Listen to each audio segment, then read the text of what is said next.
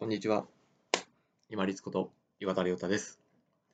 毎日が刺激的な楽しみがなくても大丈夫っていうことをお伝えできればと思います。いろんな、まあ、テレビしかり、インターネットしかり、さまざまなこう宣伝とか情報とかが流れてきますよね。で、SNS ではいろんな人がいろんなところで楽しい思い出とか、良い内容、こんなこと買いましたら、こんなことしましたっていうこう楽しげな内容を刺激的に写真を載せていますけれども、正直ですね、生きてたら、そんな刺激的な、うわ、よかったなんていう、こう、こう刺激が爆発するような楽しみばっかりじゃないんですよね。逆にそうじゃなくて普通なんですよ。それを、いろんなこう通知が来たりとか宣伝を見たりするうちに、そうじゃないと生きてるこう楽しみとか実感が味わえないんだっていうふうに錯覚をさせられてるだけです。本当は、こうじーっと座ってるだけでも、もしくは一杯の白湯を飲むだけでも、座ってこう心地よい風を受けてるだけでも、朝日を浴びてるだけでも、散歩をしてるだけでも、っていったこう穏やかなですね、喜びとか楽しみとかよろそういったものもあるのが普通、まあ、そういったこう穏やかな喜びとか楽しみというのが大半なのが日常ではないでしょうか。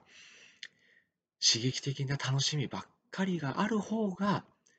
デフォルト普通っていうのではありません。なのであれなんていうかねこうお金を出してだのいろんな、ね、インターネット上での情報を探してだの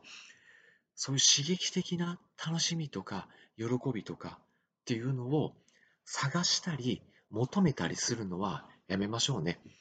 通常穏やかでゆったりしたのんびりした気持ちが落ち着いた楽しみとか喜びとかっていうのが生きている中での8割9割じゃないかなと思いますので無駄なそういう刺激的なものを探しに行ったりそこに支出を無駄な支出をしたりするのはやめましょうね。刺激的な楽しみっていうのは、ある一部、ほんのちょっとであるからこそ刺激的なものの楽しみとして存在するわけです。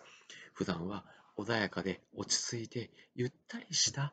楽しみというのをしっかり味わえるように小さな気づきとか感じ方というのも取り混ぜ取り入れながら毎日毎日を楽しんでまいりましょう。